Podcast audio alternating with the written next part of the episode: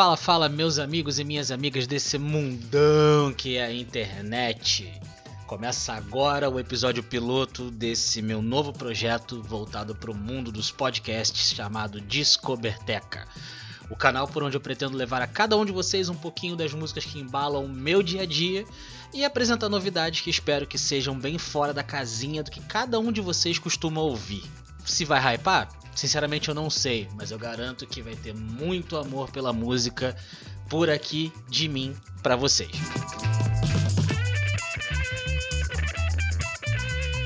Coordenando a bagunça por aqui estarei eu, Marden Diller, jornalista especializado em tênis, embora ainda estudante de comunicação, amante de música desde que eu me lembro, passo oito dos sete dias da semana fazendo praticamente tudo com trilha sonora, inclusive dormindo, acreditem se quiser. Muito obrigado a Halo por ter feito um fone sem fio maravilhoso que se embola nas minhas roupas de cama e nunca dá problema. Adoro. Também, como hobby, além de ouvir música e jogar tênis, eu coleciono uns carrinhos pequenininhos aí. Alô Hot Wheels, hashtag manda mimos falar um pouquinho mais desse projeto, é, a ideia do Descoberteca surgiu da minha vontade de começar a trabalhar com outra coisa que não fosse tênis. Era uma vontade muito grande de escrever sobre música e falar sobre cultura ou qualquer outra coisa que tivesse fora do esporte, mas eu não queria escrever, porque eu já escrevo sobre tênis há muito tempo. Então a ideia de explorar uma outra plataforma veio com a onda dos podcasts e aqui estou eu dando pontapé inicial nesse projeto que levou meses para sair dentre toda a análise que eu precisava fazer, coragem, vencer preguiça, vencer falta de motivação. Então, espero que vocês gostem muito do que vai vir aqui pela frente. Agora, sem enrolação, vamos dar o pontapé inicial nesse primeiro programa ou apertar o botão de gravar para entrar mais no contexto da coisa e falar sobre o nosso primeiro assunto, que foi escolhido para entrar na vibe do meu trabalho durante o mês de janeiro, que foi varar a madrugada dentro cobrindo os torneios de tênis na Austrália. Nesse primeiro programa a gente vai falar de uma australiana, oh, que faz praticamente tudo sozinha, o que é conhecido no mundo da música quando, como One Woman Band, e que chamou muito a minha atenção nos últimos meses. É uma jovem talentosíssima de 24 anos que atende pelo nome de Natasha Sultana, ou seu nome artístico Tash Sultana. Acredito que se pronuncie dessa forma. E aí você pode falar, Marden, mas você tá falando, como é que eu vou procurar o nome dessa mulher no, no Spotify, no Deezer, no Google, whatever? Então, amigo, Tash, T-A-S-H, Sultana, da mesma forma que você está ouvindo, com S no início e Ultana no final. A história de Tash é um, um tanto quanto impressionante. É uma menina que foi iniciada na música aos 3 anos de idade pelo avô, com violão, como praticamente todo mundo que começa aprendendo música com instrumentos de corda. E posteriormente ela migrou para o baixo. Hoje, aos 24 anos de idade, quase 25, ela toca mais de 20 instrumentos diferentes. E você achando que mandava muito na guitarra. E ela usou todos esses instrumentos no álbum de estreia, o que é uma coisa maravilhosa, porque toda a gravação foi feita por ela e nós vamos falar disso um pouquinho mais pra frente.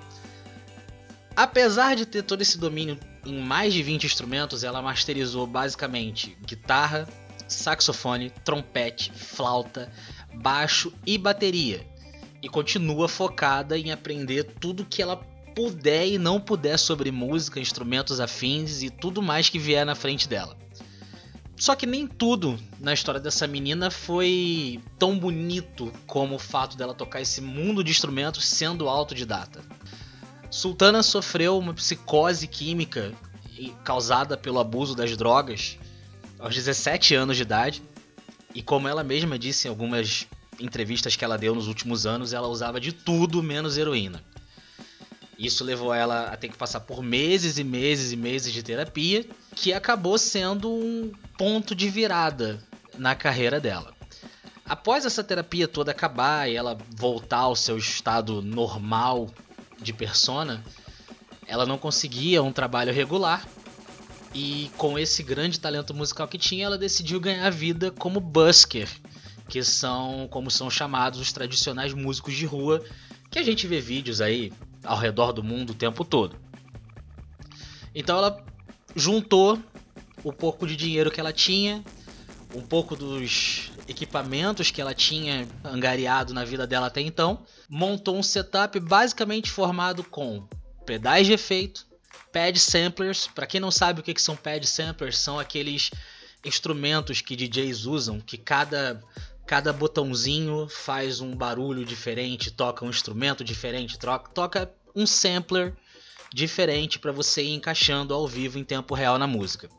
E controladoras de áudio. Juntando isso tudo, ela pegou, botou tudo num carrinho e começou a andar pelas ruas de Melbourne, na Austrália, como uma one woman band, onde ela comandava tudo. Se você não está muito familiarizado com esse conceito de one woman band, one man band, one person band, é um formato de produção muito parecido com o que o Ed Sheeran usa. Aquele britânico, ruivinho, que tem aquelas baladinhas gostosas que todo mundo gosta e tal. Enfim, bônus do Discoberteca. Se você não conhece Ed Sheeran, conheça, porque a música do cara é boa. E aí, ah, Marden, mas você tá falando. É de espacinho S-H-E-E-R-A-N. De nada, me agradeçam depois. Mas agora, voltando ao assunto, com esse trabalho de busker, ela começou a produzir as suas próprias músicas, uma coisa que já vinha há algum tempo na carreira, na vida dela, só que agora com uma pegada mais madura. E ela começou a compartilhar essa música na internet no Bandcamp, que é um site tradicionalíssimo de bandas amadoras, bandas independentes. Todo mundo, você fez música, você quer compartilhar música. Isso antigamente, né, na era pré-podcast, pré-YouTube você usava o Bandcamp. E desde 2013 ela usava o Bandcamp para compartilhar a música dela, já estava algum tempo bombando, até que em 2016 aconteceu o verdadeiro boom na carreira de Teste Sultana. Usando uma GoPro, que segundo ela foi dada de presente pela mãe no Natal do ano anterior, ela começou a filmar as performances, fosse na rua, fosse em casa, e começou a publicar em um canal no YouTube. E justamente em uma dessas performances de casa, no YouTube, com uma pegada bem amadora, sem cortes, sem edição, só com um filtro preto e branco em cima, ela estourou com o maior hit da sua carreira até o momento, que foi o que levou ela a ser conhecida, que é a música Jungle por acaso é a minha favorita e foi responsável por alavancar a sua fama. Em setembro de 2016, mesmo ano, alguns meses depois do, do, de Jungle explodir, ela produziu o primeiro EP da carreira dela, chamada Notion, Notion de noção, e lançou pelo seu próprio selo musical, a Lonely Lands Records, que é afiliada à Sony Music da Austrália. Então, recapitulando, a menina, 2016, ela é de 95, 21 anos de idade, ela lançou um primeiro EP de forma 100% independente, na gravação, obviamente, e afiliou seu próprio selo, que até hoje lança as músicas dela, à Sony Music da Austrália. E não para por aí. Esse primeiro EP foi uma mistura de tudo que ela gosta, de tudo que ela toca, de tudo que ela entende e ela mesma diz que o som dela não pode ser encaixado em um único estilo. Mas como eu sou folgado, eu vou tentar, pelo menos, decifrar em quais estilos ela se encaixaria. Não dá para encaixar realmente num único estilo porque é um é uma sopa de influências, mas você se você conhece as coisas que influenciam ela e compara com a música dela, você consegue ver Erika Badu, Lauryn Hill, Era James, Era James, para quem não sabe, é uma das grandes vozes do jazz de todos os tempos, uma voz forte, encorpada. São músicas realmente maravilhosas, uma das melhores vocalistas de todos os tempos de longe. Ainda Amy Winehouse, Jimi Hendrix, embora ela não queime as guitarras dela, que é um pouco triste quando alguém é influenciado por Jimi Hendrix, mas até aí ok. Bob Marley e Pink Floyd, a melhor banda de todos os tempos. Me desculpa se você não concorda, mas são apenas fatos. A música dela também tem uma forte tendência psicodélica e acaba passando por elementos de todos esses artistas que eu falei antes. Jazz, New Age, Reggae, Soft Rock e até mesmo Electronic Indie, que é uma pegada muito mais moderna de algumas bandas como Daft Punk, LCD Sound System e Foster the People, que modernizaram aquilo que o New Order e o Joy Division vinham fazendo dos anos 80 pra cá. A voz dela lembra muito uma mistura de guardadas as devidas proporções, por favor, não me batem, Era James e Amy Winehouse, sem contar que ela usa um, um reverb dentro da, da música dela para encapar a música, por assim dizer, que faz com que cada nota pareça que está reverberando dentro de uma caverna ou um quarto e torna tudo muito grande, muito maior do que realmente é. É uma experiência muito legal ouvir a música dessa menina. O EP de estreia dela, Notion, ficou em oitavo lugar entre os mais vendidos da Austrália logo após o lançamento e recebeu quatro indicações ao ARIA Music Awards, um dos maiores prêmios da Austrália. Esse EP é composto por seis faixas: Synergy, Gemini, Notion, Jungle e Big Smoke Parts 1 and 2. Cada uma dessas faixas é repleta pela identidade dessa menina.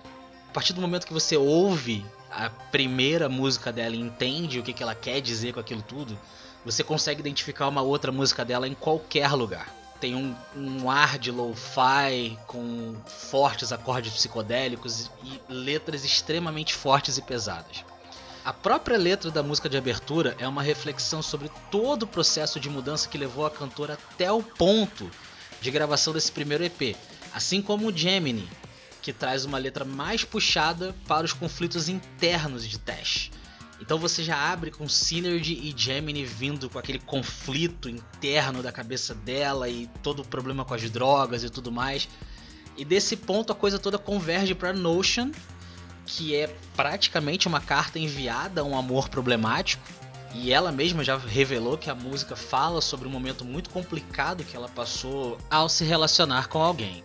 Ainda seguindo essa mesma linha, mas uma pegada um pouco diferente, o EP chega a cereja do bolo para mim, como eu já disse, que é a minha música favorita, que é Jungle. E essa música, ela tem uma identidade muito particular, assim, todo o conjunto dela é muito único. São guitarras que lembram muitos dubs, reggae de, dos anos 70, como faziam o Augustus Pablo. Tem uma, uma pegada de reggae moderno e ao mesmo tempo uma coisa mais pop. E é assim, essa música, eu tenho uma ligação muito forte com essa música. É muito complicado escolher uma favorita dentre os sons que ela fez, mas se eu paro para ouvir, e é raro eu parar para ouvir a música dela e não ouvir a discografia inteira de uma vez porque é muito bom. Se me mandassem escolher uma, eu diria que é Jungle. A letra dessa música é totalmente voltada para um relacionamento, mas com uma pegada completamente diferente de Notion que não fala exclusivamente sobre o fim ou sobre problemas, mas é um verdadeiro convite a uma, a uma dança e as boas-vindas à floresta que é a cabeça de Tash. Como eu já disse, já me expressei anteriormente, a monstruosidade e qualidade desse EP fez a jovem de ainda 21 anos entrar em órbita, vindo inclusive fazer a festa da galera no Lollapalooza em 2018 aqui no Brasil. A passagem da artista pelo país chamou a atenção dos veículos especializados, pois é realmente algo muito único que ela faz, além do seu, do seu estilo extremamente singular, tanto na gravação quanto ao vivo. Em 2018, dois anos depois de Notion, ela lança o seu primeiro álbum, Flow State. Notion agora é apenas um passo no caminho que construiu Flow State. Essa é a realidade. A maturidade nesses dois anos, a diferença na produção, ou nas letras, ou nos acordes, é, é, é muito, muito visível. A diferença é que agora Flow State flerta um pouco mais com a música pop, mas mantém o lo-fi e a psicodelia que marcaram Notion, só que dessa vez ela se aproxima muito mais do New Age dos anos 80 e até mesmo Lounge Music dos anos 90 e 2000, sendo que algumas músicas têm uma forte influência do trip hop de bandas como Portishead nos anos 90. Então, essa mistura que se você tá ouvindo isso e nunca ouviu o Teste Sultana, você pode estar tá falando, meu Deus, esse moleque é maluco, mas amigo ou amiga, vai por mim. O bagulho é louco e vale a pena, porque é muito bom. Dessa vez, juntando essa loucura toda, ela inseriu mais um elemento que foi a sensualidade. E isso é muito engraçado, porque geralmente quando a gente fala de sensualidade numa música, você tem nas letras, ou você tem na voz, ou você tem no jeito de cantar. Não. De alguma forma, ela manteve cantando do mesmo jeito, as letras seguiram um padrão muito parecido, mas as músicas ficaram muito sensuais. Como em Murder to the Mind, que é uma das minhas músicas favoritas desse, desse disco, onde ela fala sobre as dificuldades da sobriedade, como se tivesse a, a se despedir de um amante. Então ela fala de toda a dificuldade sobre as drogas e coloca um pouco de sensualidade em cima disso. É uma, é uma experiência muito louca. Muitas das letras nesse disco abordam a volta por cima da jovem, que na época tinha apenas 23 anos e muita história para contar. Muito mais história até que alguns de nós que estão chegando aos 30 anos aí, né? É difícil. Enquanto entoa cantos que fazem ouvintes se confundir entre resiliência e dispensa de um amor problemático, ela apresenta todo o seu repertório de instrumentos, inserindo flautas, saxofones e muitos outros elementos e realmente ela enfiou os vinte e tantos instrumentos que ela sabe tocar nesse disco. Eu disse isso já 20 vezes nesse podcast e reitero. Tem tudo lá. Se você procurar, você acha. Embora eu goste muito de Murder to the Mind, é, desse disco, sem dúvidas, a minha favorita é Free Mind. A letra é romântica, sincera, sem meios termos, sem enrolação, papum. Mas o refrão traz uma indagação muito interessante que às vezes atrapalha todos os aspectos de uma vida que, como ela mesma pergunta, quando me livrarei das correntes que me jogam para baixo? No meio disso tudo, com melodias que fazem alusão direto a muitos trabalhos de Lauryn Hill, Sultana embala e quando você se distrai, percebe que está completamente imerso na viagem dela, e isso tudo sem uma gota de álcool ou nenhum tipo de entorpecente. Curtir o som dessa menina vai muito além de simplesmente parar para ouvir uma música em casa, na rua, no carro ou em qualquer lugar. Essa jovem, que deve ser muito mais nova que a grande maioria de vocês, meus ouvintes, nos convida a sentir e entrar no verdadeiro transe com ela. E para quem, como eu, gosta também do visual, eu recomendo muito que vocês assistam algumas das performances ao vivo dela. Porque não bastassem todas essas qualidades, ela também tem uma presença de palco que faria o Corey Taylor se sentir extremamente orgulhoso, tornando qualquer performance sua ao vivo uma experiência única. E lembrando, ela toca sozinha, é só ela no palco, no palco inclusive ao vivo.